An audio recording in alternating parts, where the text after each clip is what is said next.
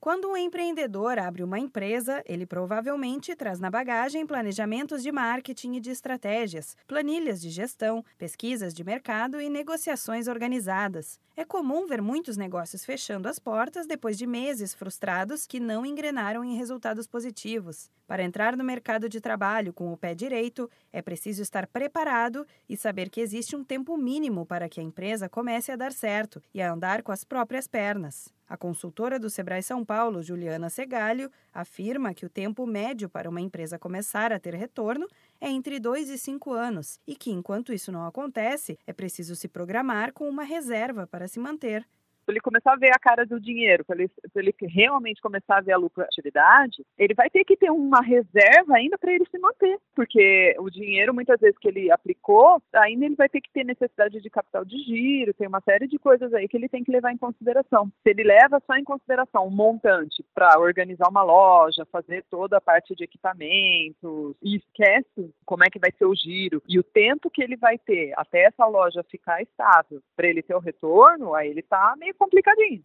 De acordo com uma pesquisa do Sebrae, quase 25% das empresas brasileiras encerram as atividades nos dois primeiros anos de existência. A falta de planejamento em relação à parte financeira está entre as principais razões para uma empresa fechar as portas no Brasil. Juliana Segalho reforça que é muito importante que o empreendedor entenda o processo e saiba que os desafios e dificuldades vão aparecer entender todos esses hiatos aí no processo é, é, importante também, porque não é só um mar de rosas, né? O, o empresário, ele vai ter a, a, sua gratificação pela atividade, mas vai ter muito desafio pela frente, né? Então, estar atentos aos desafios também ajuda você vencê-los.